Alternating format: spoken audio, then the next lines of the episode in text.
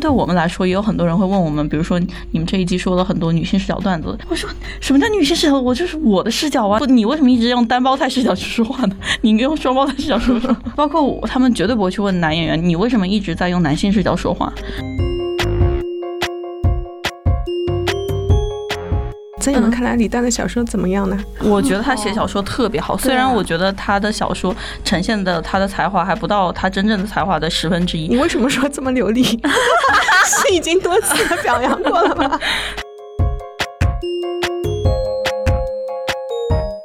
恶毒是创造力，善良是不是创造力？真的就是善良这个品格是一个从属性的品格比较好，是很难相信一个创造者他第一品格是善良的。我身上有很邪恶的部分，肯定是有很阴暗的想法。大家好，欢迎收听跳岛 FM，我们是这一期的主播严怡和严怡。我们是两个研一，这期节目我们请到了我们非常喜爱的，也是同在上海的一位小说家沈大成，耶！然后大家坐在一起聊聊天。沈大成前段时间出版了一本短篇小说集《麋鹿园》，这是他的第三部小说集，也是他在广受大家喜爱的小行星掉在下午之后的新作。大成和跳岛的听众们打一个招呼吧。啊，大家好，我是沈大成，演一演越好。这是我们的三胞胎。嗯，然后非常欢迎大成，虽然我们也是自己突然降临在这个地方的，感觉我们闯入了别人家里。我们作为外星人来欢迎另一只外星人。对，那我们今天就特别想跟大成聊一些对大成的好奇。对，我 特别好奇大成是如何开始写作的。我有一年在论坛 BBS 上玩。然后我们的班主，呃，他和一个新开张的一个城市类的报纸打了交道，然后他想为那个报纸找一些专栏作家，然后他就问我可不可以写。那在此之前我没有发表过东西嘛，仅仅是在他的论坛上玩，发表了一些很小的短篇故事，嗯，然后就找我写。那么就是很感激，然后就写了一些，写了一些就顺利发表了，就是这样一个简单的开始。也是一个误入歧途的过程，就是我们当年，嗯，就是很正常的一个渠道，就是你在网上玩，在网上写一些东西，然后媒体就会在上面找一些写手或者找一些新的专栏作家的面孔，然后就很正常的就进去了，就和很多人很相似的。哦，确实在网上写作，然后被人看到。是一个我们听起来非常熟悉的过程。对，严怡，听说你最近也想写小说，这是为什么呢？你有没有抗拒过这个不靠谱的念头呢？我，我对，确实最近想写小说，但但确实是因为我们在创作的时候发现，写小说感觉是一个很容易把自己给交出来的一个 过程，感觉。比在戏剧里和在脱口秀里面进行创作能更加真诚一点，呃，而且最近也是一为了那个戏剧在写一些类似小说的创作，类似小说的创作，对，就是我不知道它够不够好，其实就是，嗯，那说到够不够好，大成，你觉得你写小说的过程中会不会就是批判自己，然后不断的去否定自己呢？嗯，不会啊，我前面听你说。真诚的交出自己，还很吃惊呢。我想，哎，小写小说可以非常不真诚哦，因为它是虚构的嘛。哦，像脱口秀或者在我看来，嗯，写作中散文这些东西是很真诚的。嗯，因为你是要写出真的东西来，然后要引起别人的共鸣。但是写小说恰恰是可以，嗯，写一个完全你否认的东西，或者写一个完全你。批判的呃理念思想，就是完全可以反过来做，不需要那么真诚。呃，感到你们人很好，所以要用一种真诚的方式来对待这个世界。但是写小说就可以很滑头。哎，我真的没有想过去写一个完全否认的思想，或者说可能以一种不认可的态度去。书写，嗯，我我真的很惊讶听到大成这么直白的告诉我们可以不真诚，因为我觉得这是一个非常有勇气的回答。因为我们问周围的人，他们去写脱口秀，他们都是在不断的去自我批判的，他们的批评方法就是你这个东西写的不真诚。但是小说确实让我感觉会不一样，而且大成的小说确实是有非常多想象和虚构的东西的。嗯，我就是比如说这本书嘛。麋鹿园，嗯嗯，我很难说，我真的非常肯定他们这样生活态度是对的，但是同时也并不说他们这样生活态度是不对的。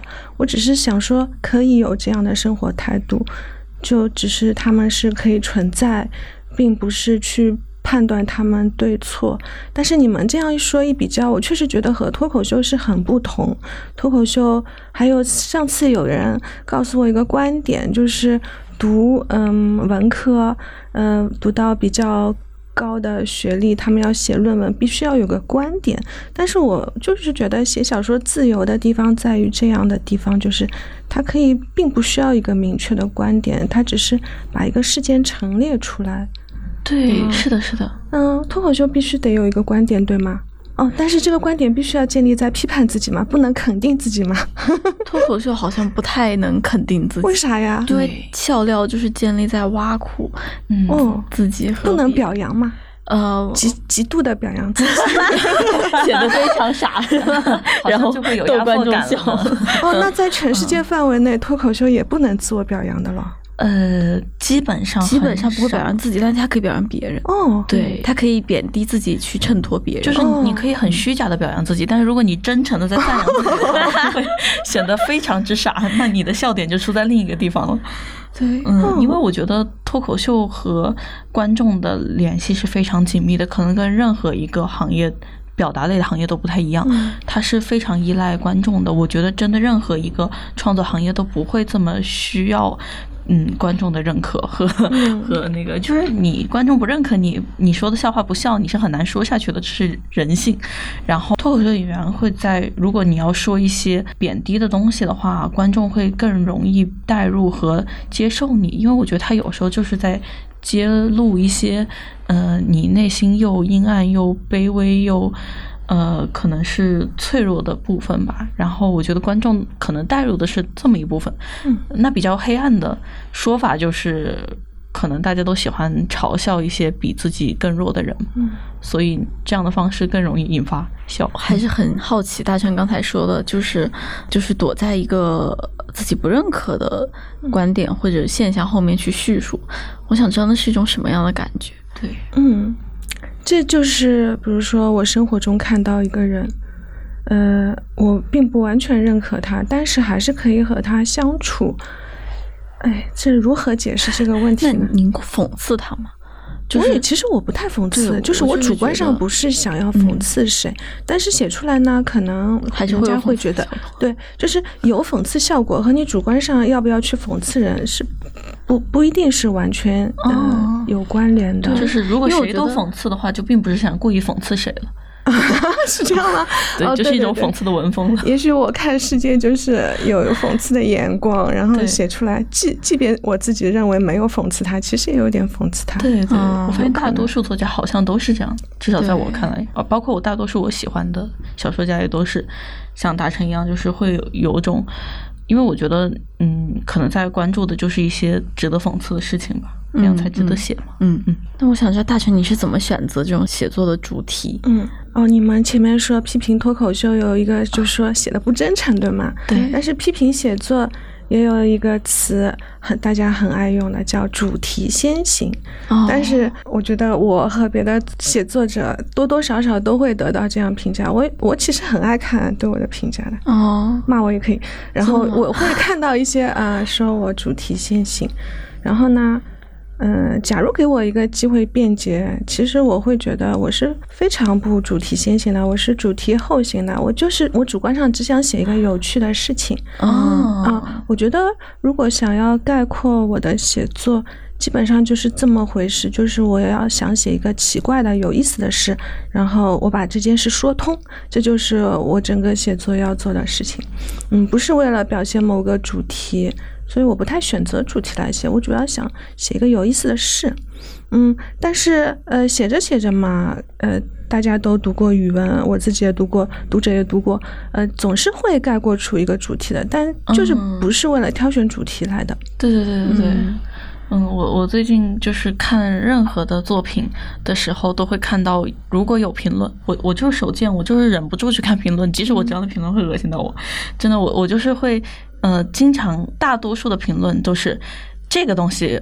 讽刺了什么什么，然后就是他他们总是在下面给人家好不容易从一个概念发展出来的故事去给他总结回去，就是像把一只母鸡塞回那个蛋里面，就让我感觉很难受。你 对我真的想对那些评论说这些，就是哎，太难受了。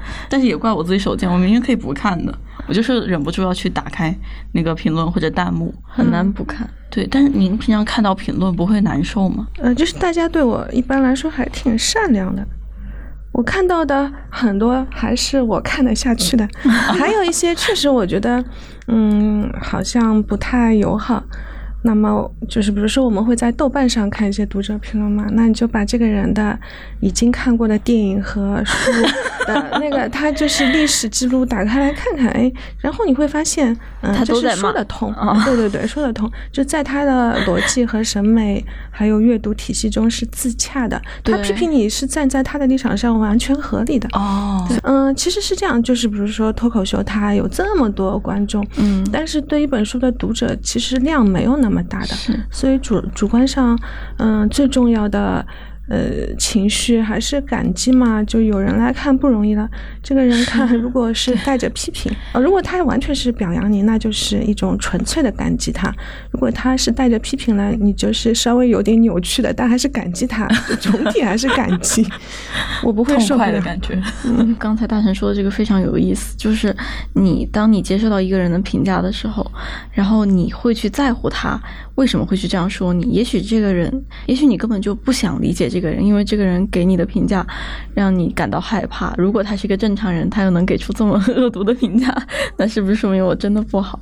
但是你又足够的想要去了解他，因为他是在对你进行评价。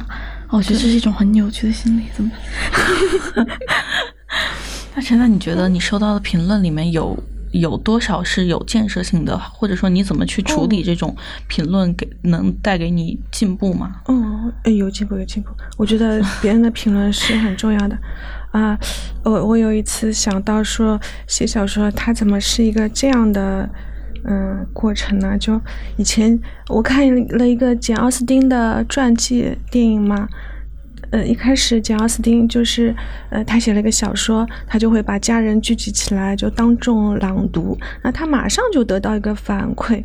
啊，如果你们做脱口秀表演也是，马上就得到一个反馈，说知就知道，嗯，别人对自己的反应如何。嗯，但是写小说一般和别人读到之间有一个挺大的时差，然后很少现在。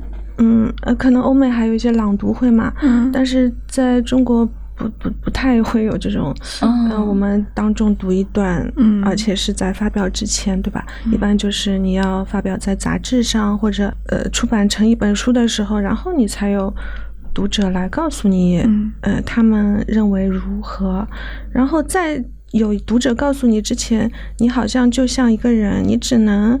呃，看到自己的腹部，你只能看到自己的前面，直到读者告诉你你写的如何，你才能借由别人的眼光看到你的背面，看到你的背面，然后你才知道这是这是怎么回事。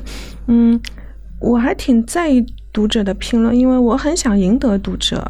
啊，我不是想说自己写一本书就自己玩玩，我是希望。赢得读者。那么，虽然我不会主动为读者做什么事，或者顺从他们、顺从别人的眼光来写我的作品，但我想知道，在别人的眼中，我的写作是怎么回事。嗯嗯。然后，我想每个人的表达都是有缺陷的。比如说，有一百个读者，每个人说话都是。不真实的都是自己主观的，就像一面就是哈哈镜扭曲的镜子，如果你去照它，它只能给你一个扭曲的镜像；但是你去照一百面扭曲的镜子，你得出一百个扭曲的形象。也许我可以从中就是归纳出一个相对来说比较客观的，在别人眼中的我的写作，那对我来说也是有意义的。哦，嗯，就是比如说，所有的人都说你的文字有问题，可能还是要去反省一下，因为我觉得。每个人，普通人来说，都是差不多的嘛。别人的意见是有一定价值的。嗯，因为我就想到，我们讲脱口秀，我们是有一些不同的场合，比如开放麦，比如小型剧场的演出、大型剧场演出，或者节目上的观众。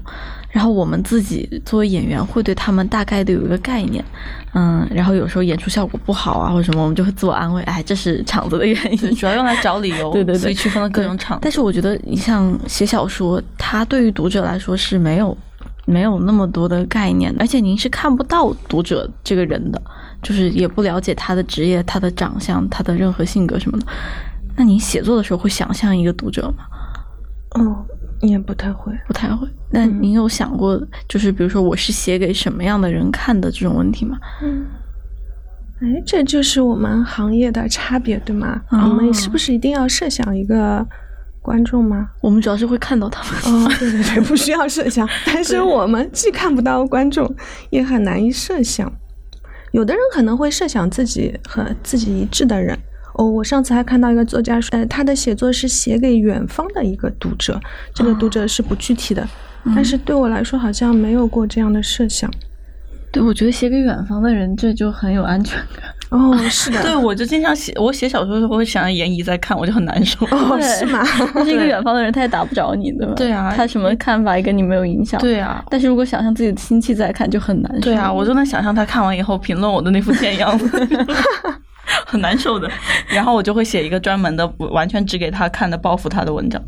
对，而且我就会想说，如果我有脑子中有个具体的形象的话，那我写的时候就会去选择主题或者选择一些，就是我会想，我写这个东西有什么价值。然后我他还是在自我批判，嗯嗯，有没有发现？就是必须要有价值吗？对，你知道，我觉得脱口秀演员心里很脆弱的，就是因为我们上台的这个过程，就是我站在你面前说一个笑话。然后你不笑，那种尴尬是难以忍受的。然后通常这个观众可能达到两百，甚至我们有演员演五百、上千人的级别的，就是你讲一个笑话，然后一千个人没有一个笑的，那种难受是 一般人很难承受的。而且我们的产出是那种，虽然我们创作的时间也巨短，就可能跟小说没法比，我们就可能是呃那个最短可能是前一天写的段子，然后今天就上台演，然后演完了，观众给你反馈。呃，给你反馈完了，你下一秒就能知道这个段子好不好了。还有那种更极端的，就是即兴梗，就是我临场抛出个梗，然后观众要是不接受的话，相当于你用一秒一秒钟产出这个梗，然后一秒钟给你拒绝了。就是这个，我觉得我们在干的事情就是。你要非常急速的去接受世界对你的否定，而且你下一秒又要给他，就是他否定你了，你然后你要接着说下一个段子，然后他再否定你，你还要接着说下一个段子，好难哦。就是，而且新人一般都是不好笑的，就是大部分演员都是从这个过程走过来的，所以我们都要经历一轮对自我的彻底否定，然后心里积满了仇恨。和和怨念，然后再接着站站在这个台上，用大家听不懂的话来报复他们，这就是一个职业的缩写啊。没有，不要给我们职业抹黑。但是在我们这个行业中，有有一个角色是很好的，叫编辑。不管作者写的多差，你编辑一定会编出一些好话来告诉你。真的就是是告诉这个作者，作者肯定这个作者哦，就像医生告诉癌症晚期的。那那难道在你们这个行业中没有这样一个角色吗？没有啊，经纪人不能说经纪人骂我骂的更狠。那 你们太辛苦了。我们就是编辑，真的是这样一种很善良的人。就是首先，嗯，比如说我我的小说沈大成对吧？我的编辑李恒佳，他的名字肯定是数在一个角落里，但是他会。肯定你，然后他会，嗯，说出就是他肯定是非常了解你的文本的，他是世界上第二个非常清楚你写了点什么的人，然后并给出的编辑，对对对，并给出正面的回应，然后我一定要在他书上把我名字说的比他大，因为我觉得我承受了很多不该承受的东西。哦，我觉得这个世界上这个时代每个人都需要一个编辑，对。对呀，对，你们应该对的，创造一个。就是为你们行业发明一个，使大家脱口秀演员心里很也抚慰一下心里，就不需要什么心理医生，什么领笑员都不需要，只需要一个编辑坐在上面。我们的领导会会用阴阳怪气的段子来讽刺我们的产出。对，好喜欢编辑哦，种种草。种草编辑，我向世界推荐了一个很好的嗯职业，回去拔草。对，对我特别感兴趣的就是，您在另一个采访中说过，嗯，就是说您，呃，写小说的时候，有的时候会选用男性视角嘛。那对，包括您的笔名也是特别男性的。对，然后您用了一个特别好玩的一句话，就是我只是觉得男性视角更好使用，嗯，而且 然后还说那个要写女性会很复杂，我不太知道如何写女性。嗯，对，我就很好奇。这个话 为什么是一个女性说的？哦，对对对，我我有时候是觉得自己站的立场过高了，因为我我去，比如说去旅游，我回家都会想，哎，我要利用一下这个旅游，我换了一个新的场合，我今天出门玩了一下，我都会想说，哎，我要利用一下这个玩的东西，嗯，来写作嘛。我们也会，对吧？想利用一下，难道我自己嗯高于这个世界还是怎么的？可以利用别人了哦，写男性视角确实就像你们，哎，你们反感这样说话吗？就是比如说，我说利用男性视角，完全不反，我完全不反感，我什么都不反感，我觉得这是一种能力，对对，嗯，很少有人能。我觉得处理女性，嗯，这个写作好难啊，就是我不知道怎么写一个女性。啊，女性就是，比如说写一个男性，其实我只是觉得他是个人嘛，嗯，把他利用作为一个人来进行，来，比如说我创造一个世界，发明一种世界规则，这个是我整个在小说中最想写的部分。但是我需要一些人，就像你搭好游戏空间，嗯，然后我需要放进去一些人，嗯，在这个呃空间里面。然后运营一下，试试看这个世界是不是合理，测试测试一下这个世界。嗯，这个时候放入一些男性角色，仅仅意味着我想放一些些人进去。嗯啊，我不是非常在意他身上的这个。嗯，男性的就是男性的那那一面，主要是人的那一面。其实，您说的这个男性视角就是人的视角，就是因为在这么多年的书写当中，男性就是人嘛。对对，他们已经被别人的书写概括成人了。对对。那您自己写的时候，就是您觉得自己的叙述和一个女性视角的叙述。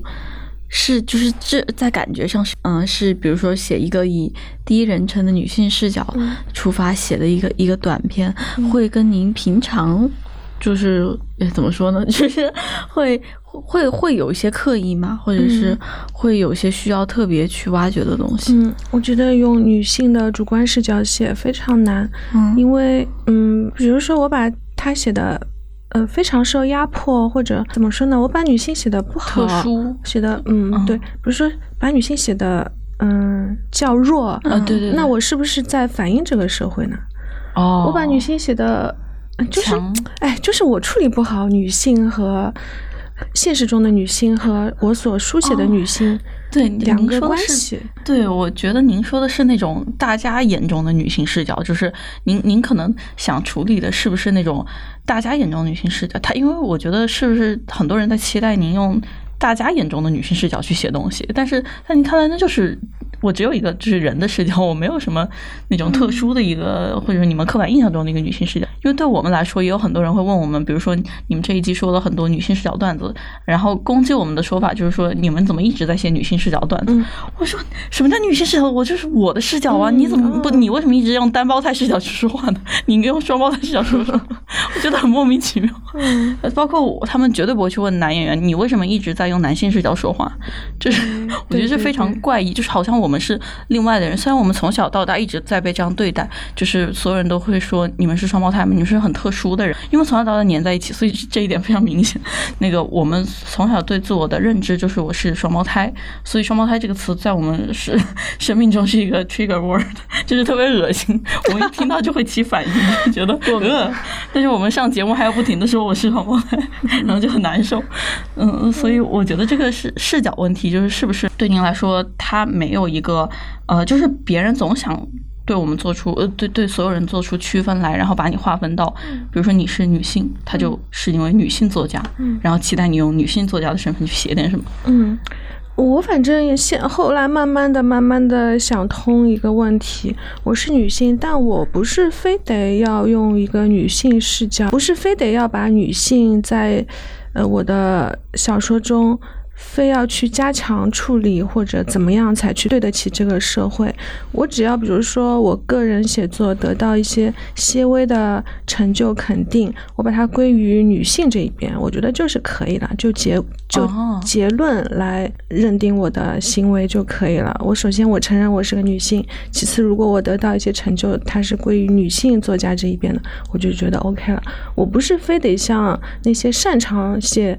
婚姻家庭擅长写女性心理、女性在社会中处境的其他那些女性作家，不是非得像他们那样去做，我只要做我擅长做的事情就可以了。我觉得这个很有意思，就是其实我看所有女性作家写的书，我都不太能第一眼看出这个作家的性别，除非他开始描述自己的外貌，而且是用那种我说的是用用那种特别有那个就是评判性的语言，比如说描述好不好看什么的，嗯。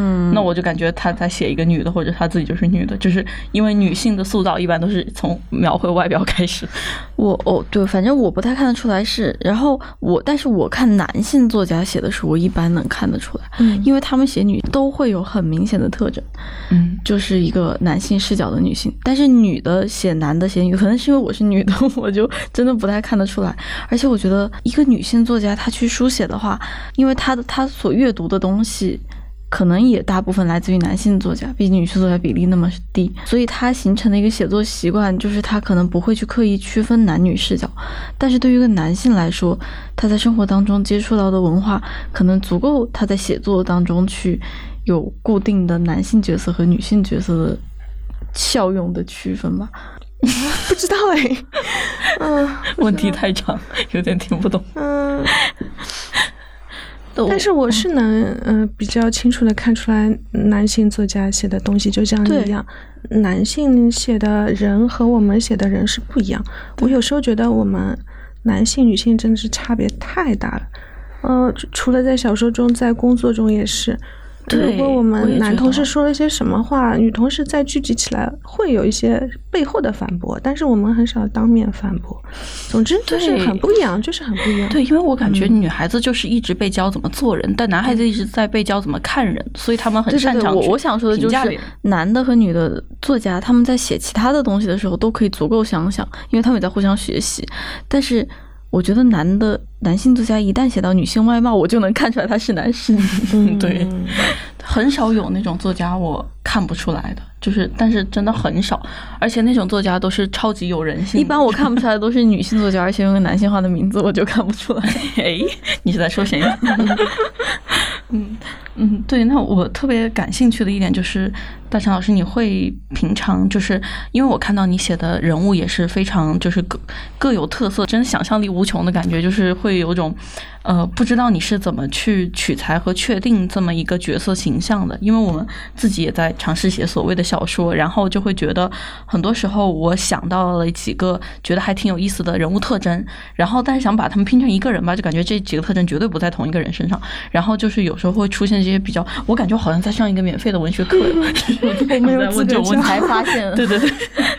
然后我我就是想知道您是怎么确定呃某一个具体的人物，然后他哪部分是值得写的，包括这个故事是怎么慢慢被确定下来的。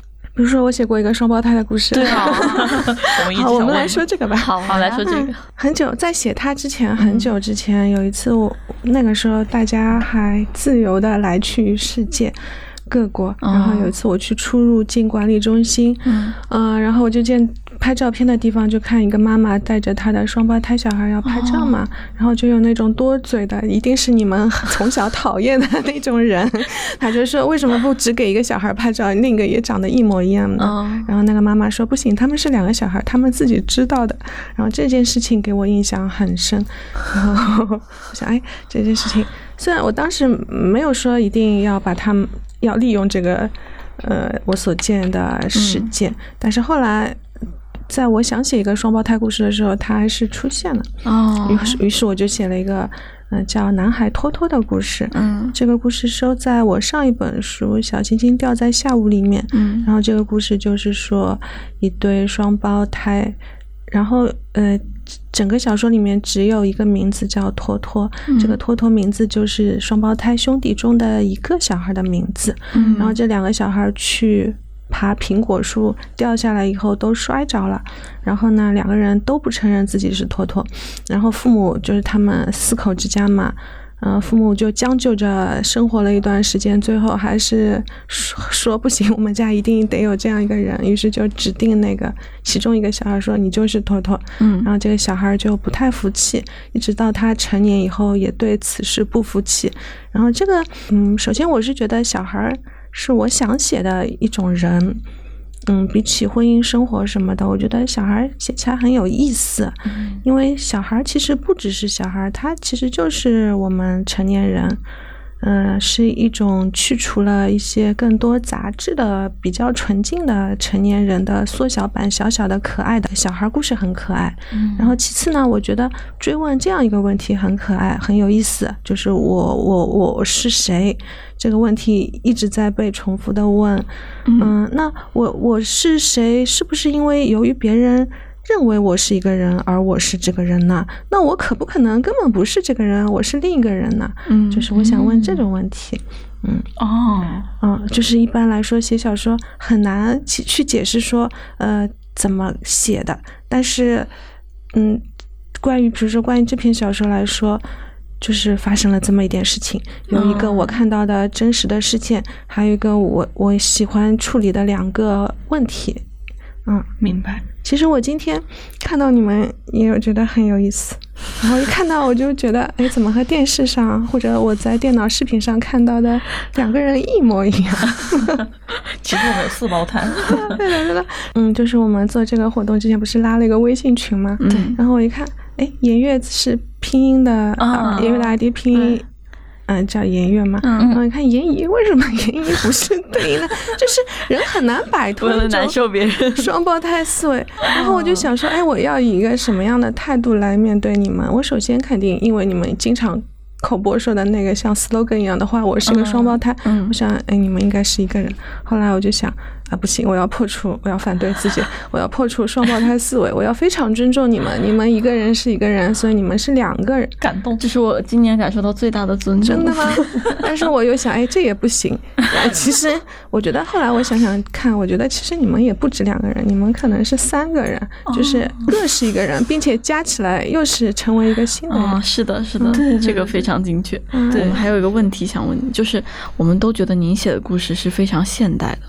那在您写作的过程当中，有有区分这种现代性，或者因为我们也会看到很多，嗯，对，我们可能要稍微解释一下我们认识的现代啊，就是对，就是在有了微信以后的时代。就是解释也太我们变了，对，因为我们也也会看到一些非常好的作品，但是一些很好的作品，我们觉得他们通常是在描述一些非常大、有非常有戏剧性的时代，或者有非常大的事件。我一直不太用人名、具体的人名、地名写在小说中，呃，这样可能造成一种现代感吧，啊，因为。呃，年代、时、呃时间、地点，还有人名、地名，无疑你写出来都呃规范了你所写的这个时空。但如果我不写，可能反而造成一种扩大化的、扩大化时空概念的这样一种效果。它看起来既像发生在现在，也像发生在未来某一个时间里的故事。因为我写的是一些奇怪的事，我希望这些奇怪的事生存的时空可以大一点，不一定要局限在今年什么的。但是如果过于写一些嗯能够提示时间的细节，提示呃地域的细节，就把这个时空概念缩小了。我最近在看一个二零零二年的美剧叫《火线》，然后一看，哎，怎么这么好看，然后这么好笑，嗯，然后我就想，哎，我是不是一个属于二零零二年的人？是 二零零二年的美国人，对，然后呃，当然这样说会不会引起一点误解？我只能说，怎么二零零二年的东西在我看来这么好笑，拍的这么好，然后就想，哎，是不是嗯，我们对自己有个误解，就是看到此时此地的这些人存在着，就觉得他们是属于这个时空的，但会不会这是一个误解？就是其中一些人是错误的存在于嗯，比如说这个人，嗯，他存在于别的时间空间，他会更舒服呢？他来错了时空，或者相反是我们自己来错了时空。所以其实，嗯，像你说的现代性或者古典性，有的时候我说不上什么话。嗯，我不知道，比如说你说一个作家写的成就是不是合理呢？因为在他看来，他也是在现写现实生活，写现在。但是你会觉得说，哎，他抓住的这个时间线可能稍纵即逝。虽然他着力于表现当代生活，但什么又叫当代生活呢？也许我们过个一千年回过来看，我们这五十年、这一百年都是只是一瞬，都是同一个时间点。对，嗯，反正我对于时间啊、空间啊都是存在疑惑的。我不知道什么东西才叫真正的现代性。但总之，我就是只，我也不管别人，我只按自己的想法写的。可能我说的有点混乱，但这就是我的想法。我听懂了，我觉得这就是一个现代性，有点接不住。就是本身有一个现代性的思维框架，所以才能写出现代性的东西。因为本身就拒绝时间来定义。对对，我有拒绝很有意思。我有一个嗯作家朋友嘛，因为他要把自己的早年写的，比如说十几年前的小说，要改编成有声书，所以他要把小说重新看一下，改一下。嗯，然后他再改到一些细节，比如说当年的雪糕多少钱，一块两毛钱，那他马上会觉得不合理了。就是，嗯，反正我就觉得，那他这种细节要改吗？还是说就留在那个年代？要改吧，因为你要比如说看不同的需要嘛，比如说你要看看起来像这个小说是现在写的，哦，是能反映这么大的改动吗？哎，我不太知道，就是我的意思就是说有一些细节，他可能。你当年，比如说，你不需要写这个细节，不就好了吗？就是说，你只是写一个雪糕。哎，我也不太清楚。有有的人非常强调要写出时间性啊什么的。大家好像一个从时光机坐回来的人，会不会？你告诉你们，有些人真是错误的存在于这里的。太像了，有道理。这个今天的播客越来越惊悚。这三个人没有一个是正常人。首先，这里有几个人就讲不清楚，并且也讲不清楚，而且讲不清楚这是未来人会学的语言。大家也不确定自己有没有在收听这个。在未来，双胞胎只是这种量子的话存在的，量子态的，对，有时候是两个人，有时是一个人。对，以后我们都可能是。天呐，好震撼哦！嗯，以后写小说不要写任何细节，这里二十年以后就省得你改。就应该给我们的博客留出一分钟的思考空白。我感觉为难到你们，没有没有没有，为难的是听众，让你们思考去吧。有道理，嗯，那我来问问你们吧。哦，好呀。你们觉得小说和那个脱口秀的创作的相似性和普同性，就像一个论文题目。今天毕不了业。嗯。我觉得小说创作比脱口秀其实更难，而且我的个人的感觉是更高级一点。我我是觉得脱口秀它是一个逗乐别人的，而且它更口语化。我觉得写这样的东西，不知道为什么，其实就包括像您刚才也说到。嗯，奥简奥斯汀是吗？他会他会去读给他的好朋友听。嗯，我记得以前卡夫卡好像也会这样做，但是我非常相信他们读给朋友听的时候，朋友不会只笑，然后他们一定会给一些反馈。而且我觉得他读给朋友听那部分和他给朋友看得到是两种效果。所以我觉得，嗯，脱口秀它是一种非常适应人的即兴。感官系统的一一种创作方式，脱口秀的发展，其实在全球范围来说也是非常新的一个东西，它就真的还没没个几十年吧。然后，但是小说已经有个可以说是不知道多少年的历史了吧，我也不知道多少。是写反正就写的好的都会去写小说，你发现？嗯，是真的吗？对，国外的也是，他们对国外的一些。就连昆汀都写小说了，非常喜欢的一个那个单口演员，而且甚至他的语言都不是很小说，不是很文艺。他叫安东尼·哲寿念，他就是不知道你们有没有看今年脱口大会里面有个选手叫杨波，然后他那种 one one liner 的形式就对对，就是他就说他喜欢这个演员，在国外他就是代表安东尼·哲寿念。然后他本人就是特别有魅力，主要是长得特别好。然后，嗯，我们就刚入行的时候也是特别喜欢他。其实我的感觉是，没有，我还没说到最重要的，不重要。只是因为他在采访当中说了一句话，他说在在美美国，就他在他周围，就很多想当作家的人都会先去讲脱口秀，因为美国的脱口秀文化比我们这边更成熟，然后他们就会把这个作为一种跳板，先去。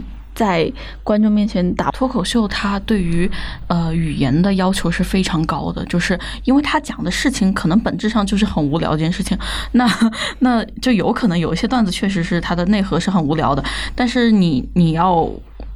让整个作品它是一个作品的话，你就得在语言上登峰造极，所以你的语言就必须得是很吸引人的、很有趣的，要么就是很精准、很细微的、很细腻的。所以我觉得这个是脱口秀是帮助所有这些语言类创作者，包括文字类的，去打磨你的一个呃风格和能力的一个非常好的一个一个环境吧，就是。或者说一个行业，它整个行业都是在做这个，我觉得。然后至于有没有内核呢？我觉得就是越厉害的演员，他就越有内核，它只是一个相辅相成的事情。然后我自己的感受是，我其实真的很感谢有脱口秀这个行业来帮助我找到这些。怎么去锻炼自己的一个方式吧，至少是。因为我们一开始是完全不知道国内有这个行业，然后我们在大学想做的也就是写小说，但是一大学毕业就误入了这个行业，然后就没有写小说，就就对，就一直在讲脱口秀，然后我们也一直就是一开始就会觉得，哎，我本来想做的不是这个呀，但是我们也知道自己一直不离开这个行业的原因，就是我们在里面真的学到了特别多，是的，而且就是真的非常非常的，呃，写脱口秀的时候，我会感觉它是在考验我的创作。能力和某些观察能力之类的，但是小说对我来说就是考验智力，感觉是一个非常完整的一个创作过程，它需要我去。呃，去抓到一个核，然后去写它，然后去包括把整个故事完成。然后首先故事怎么完成这件事情，我以前就不知道，所以我要去学习怎么把一个故事说完整。可能因为写太散了，我就是会经常忘记我，或者说也不是真的忘了，只是说就是会抓不住重点了，开始迷失了，所以就会有那种对，就会有那种感觉，所以就非常崩溃，就写的越长越崩溃。然后一开始的解决方法是无限的撑长的一个故事，后来发现好像不是一个解决办法，只是一个应激反应。所以就开始就反思自己，所以就整个过程其实非常痛苦，但是也也真的感觉学到了很多，就还是更多来自于学习的快感。写小说，但是我想着你，你写作的时候会写写了以后狂删吗？不会啊，不会是吗？我本来就写的很短，我直接删了就没了。那有没有那种放弃的过程？嗯，也没有，因为我在过去很长时间写的都是那种，嗯，立刻就是专栏性的，就是要发表了，你不发表，人家就开天窗了。哦，所以会一定想方设法要完成。哦，天呐，哇，那跟我们很像。对啊，对，其实都是有截稿压力的。节目都要录了。我们一直天真的以为写小说是没有截稿压力的，有很多人没有截稿压力。我现在就是嗯，慢慢也脱离了这种写专栏的嗯限制，所以马上就要进入一种无人管束的状态，就是要接下去就完全但还是有编辑的。编辑会有，就是人事发表就会有那种善良的人来做编辑，他不会要删你的内容，会会有人来那个，嗯，一些不能发表的东西还是会有人来审的，审查的部分。那除了审查的部分呢？就是比如说你想到一个想法，然后把它写出来，有没有那种觉得自己不满意，然后就抛弃这个？有的有的，就是比如说，呃，编辑还是会，虽然整体是好人，但也会 告诉你一个，他会有编辑思路的嘛，会告诉你说，比如说你一本书里面某一篇，他会觉得水平不好，拿走更好，会有的，会要放弃的，那也很拿走以后放到哪儿？哎，拿走了呀，他就不存在这本书里面，是拿走只是一个删掉的很善良的 说法，看人家多好哦，人家太好了，我的天啊！那他会很温柔的这样说吗？嗯，会的，就是他会找一个作者能接受的方式，善良的告诉你。那模仿一下语气吗？他会说，呃，他会觉得这篇的水平和别的水平不太一致，建议拿走。呃，这个只是一个很普通的说法。其实我，嗯，对对，这在我们行业是阴阳怪气。我们就是你有什么话直说。哦，坏人都集中在你们行业吗？是的，好道理。真的，我们在我们的行业中没有不不太听到什么难听的话，大家就互相叫老师，然后对吧？作者也是叫老师。我进入这个行业，快点来，快点把两个人的小说完善一下，然后进入，从此进入一个温柔乡。哦，有道理。才意识到一直待在一个充满了，嗯，但是也不仅，可能也是因为我们接触到网络环境比较多。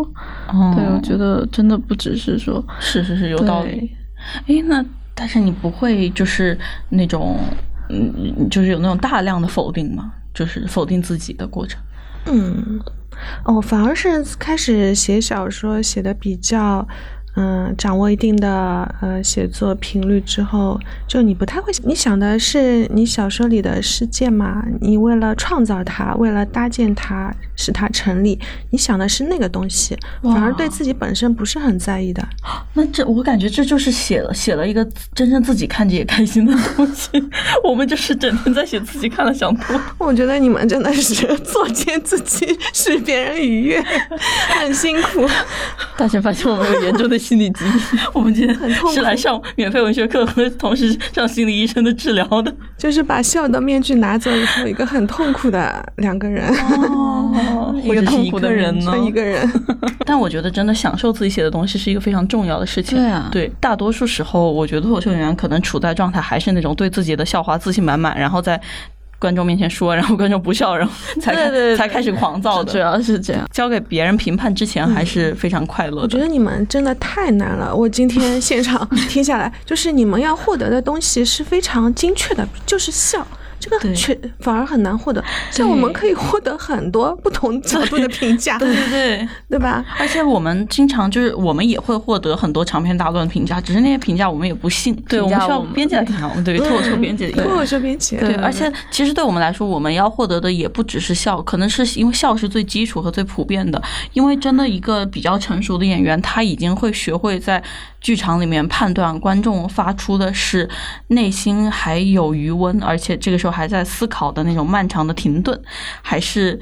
呃，觉得无聊和冷漠，就但是又出于那个礼貌而不得不笑的干笑，还是那种呃一不小心走神了，你说的东西过于无聊，他不知道你在干什么，但是还是发出笑声的那种 干笑，干笑，还有那种真正的发自内心的愉悦，我感觉真的非常微妙。就是有时候你你只能隐隐约约看到他们的脸，但是你真的时间久了以后，你能听出来这些人他们发出的那再细微，细微到我觉得就是跟那个马尔克斯小说里面的各种。那种微妙的那种神态和动作，那种不可能存在的，呃，那种神情一样，就是你能听出来他们的差别。我觉得这对我来说是一个非常有趣和伤人的东西。嗯嗯，太难了，听上去 就是非但要这个东西，而且要这个东西中最好的那部分。对，是的，对，所以我们这个行业就是，哎，心理太不健康了，有点想太多。那感觉是不能说到老的了，因为要一直只承受这么多压力，是不能，中国不能存在老脱口秀演员，有吗？我感觉国外都很少。我觉得我还想跟大琛聊一下，就是关于就是。我这个人记忆力真的有问题哦，我好像就想问记忆力有关的事情。什么什么？跟他想问记忆力有关的，然后我但是他把他忘了。对，哦，对，我就想问，就是因为我们也听说了一些作家前辈，他们写长篇，他们也是会出现记不住自己写了什么。会啊会啊。对，然后他嗯，他们有比较独特的解决方法，但我想先听大成老师说，就是你有这样的问题吗？然后如果没有，你有碰到什么别的问题？然后我想知道你的解决方法，来偷师一下。嗯，我觉得写大长篇的人一定记忆力很好的，但是呃，像我记忆力是很差的，所以我选择写短片。我觉得如果比如说我现在人物没什么名字嘛，如果我人物但凡有了名字，我很可能前后也会搞错，就是这里写这个人叫这个名字，那里肯定会写错。其实我日常在工作的时候，经常看到作者会写错啊，就是这也很常见。天哪！要是作者都写错，会写错，所以需要编辑啊。哦，给你纠正。编辑好有用，对，编辑非常有用，给你纠错，鼓励你。编辑真是不能糊弄人哎，有编辑的链接。要是我当编辑，我绝对就是翻下去，嗯，就用皮肤触摸下他的，没有，我就是哦，可以发吧。我绝对不会去认真看的，排版都整齐发吧。对对对。前面我不知道是问这个问题会不会使你们为为难啊？就是比如说你们说写小说怎样怎样，在你们看来李诞的小说怎么样呢？我觉得他写小说特别好，虽然我觉得他的小说呈现的他的才华还不到他真正的才华的十分之一。你为什么说这么流利？是已经多次的表扬过了吗？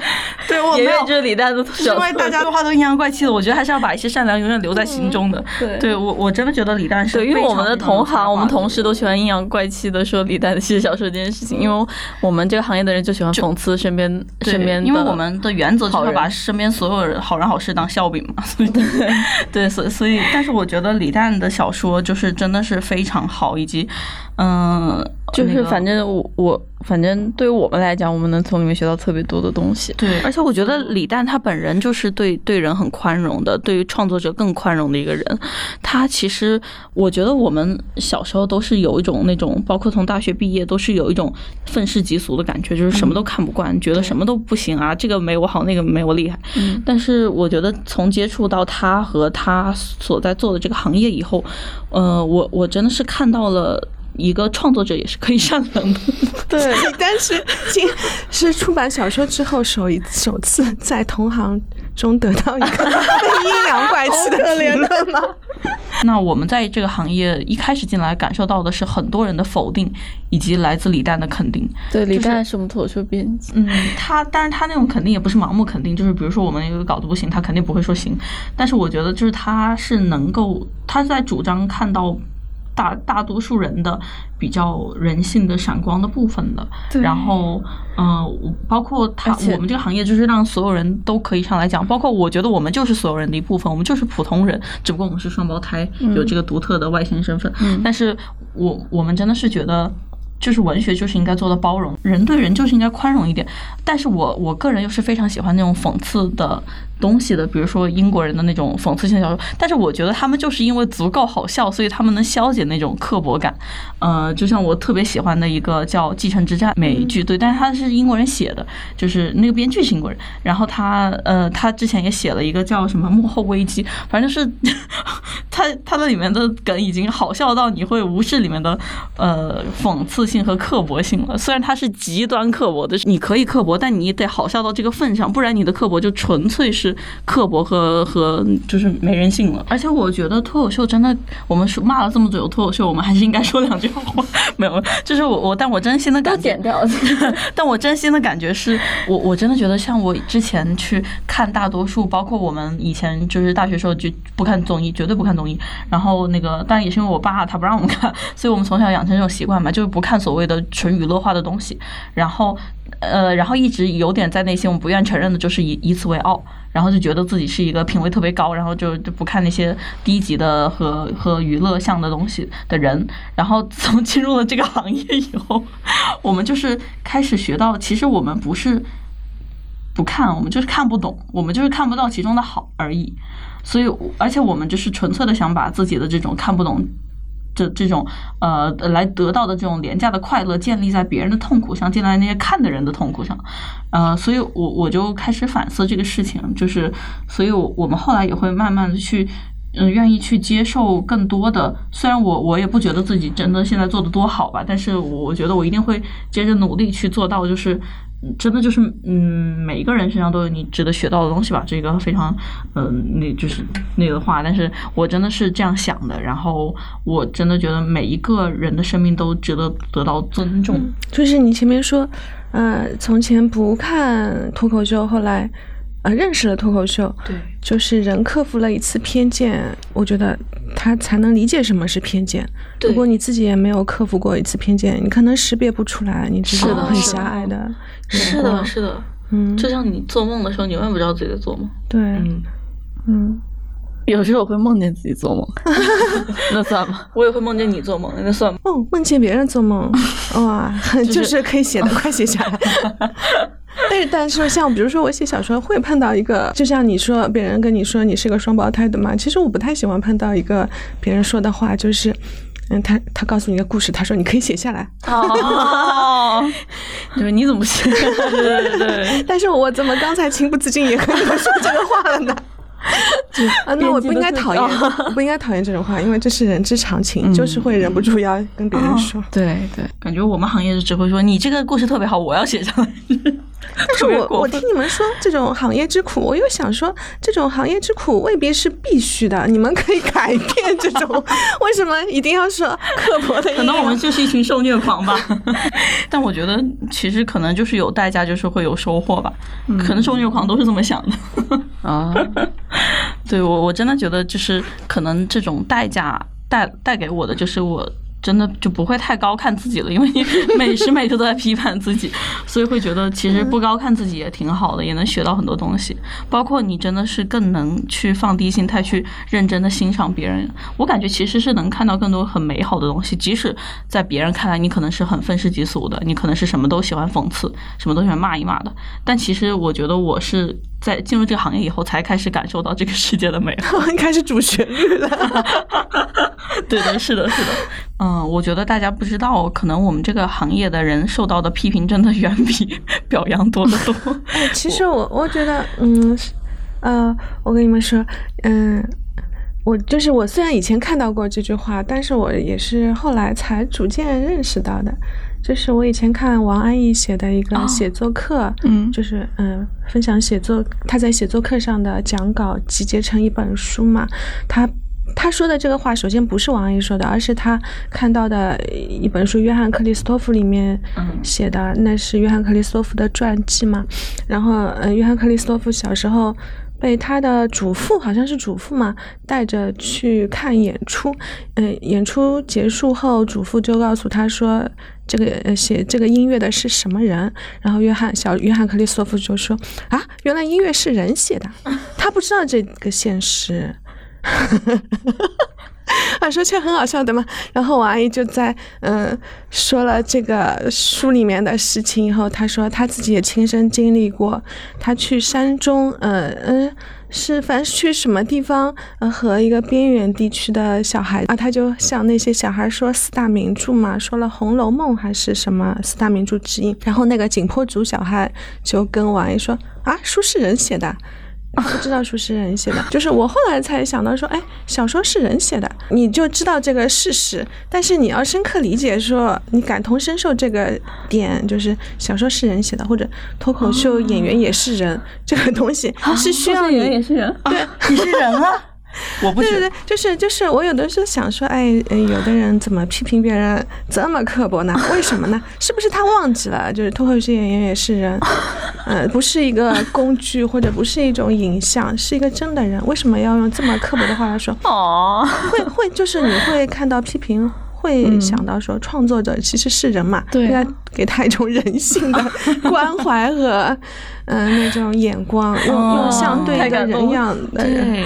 今天我是一个疗伤的，感觉这这个节目应该很贵吧？该要推音乐了。这个故事里那个音乐是谁写的？是太戳我了，因为我真的从小我就有这样一个困惑，就这玩意怎么写出来？对呀，我也是我不理解。对，包括我觉得他们去画那些音符，他们不在画画吗？就是那不叫学。我感觉是三个艺术之间的跳脱，就感觉他们好累哦，是不是一种翻译？我因为我是觉得那个声音又不是他发出，都不是琴发出来。对呀，就是对啊，就是你琴是一个你的表达手手段嘛，表达媒介。然后你的不是琴，琴还不是表达媒介啊？我觉得琴它会有一些，就是你人发不出那样的声音。比如说我们写字，是因为我们能说出那样的话，但你发不出那样的声音，你怎么能以那样的创作呢？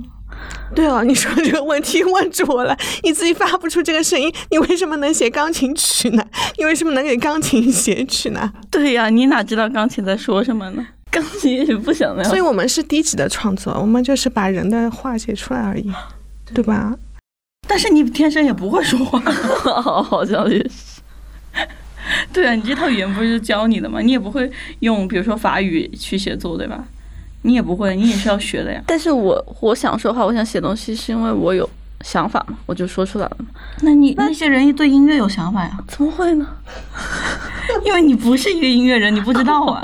我就是 我们俩小时候学过那个钢琴，我们俩四手联弹。我觉得我爸就是觉得两个人分担一个乐器这个想法很适合双胞胎，所以就逼着我们学。其实钢琴很贵，但是两个人摊一摊就摊一摊就便宜了。因为我们学，对啊，你看，比如说我们学大提琴，可能大提琴一把五千块，我们加起来要一万，可能钢琴一台也是一万，这样算一算，钢琴还蛮划算的。所以他就让我们学钢琴。包括我们的声音经过这些介质传播，可能都变成另外一种意思了，只是我们不知道。我们所在这个时空也像大神说的一样，也经过了扭曲，可能它已经没有发生在它应该发生的位置。我们也不处在这个时空。对，然后我们表达出的语言，包括喷子们 没有 表达出的语言，他们都以为自己在表达语言，他们其实可能只是在呕吐，他们只是管风琴。对，然后我们还要拨弄他们的呕吐，试试图从中看出有没有什么字迹什么的，什么音符。对，对，这就是我们在这个时代的误解之中。表达的一种感受，嗯嗯，我感到又悲伤起来。我们是那种会让心理医生自杀的人吗？你说我们找心理医生是同时找还是分开找？应该分开来吧。哦，我是应该找双胞胎心理。好难哦！哎，那说明双胞胎是我们的第一身份。哎，但大成，你知道吗？我我在讲脱口秀之前，我从来没有觉得双胞胎是我的第一身份。我也是。对啊，就像我从来不觉得善良是我的第一身份，我只他只是我偶尔出现的人格而已。恶毒才是我的第一身份，恶毒是创造力啊！哦。善良是不是创造力？真的就是善良这个品格，就是是一个从属性的品格比较好。我觉得，如果是他一个人的第一品格，是很难相相信一个创造者他第一品格是善良的。我身上有很邪恶的部分，肯定是有很阴暗的想法。对啊，就是我感觉你是抛出的很多概念，在我听来都是那个非常精妙且邪恶的哟。那我的猫是不是永远成为不了创作者？对啊，因为它太善良了。嗯。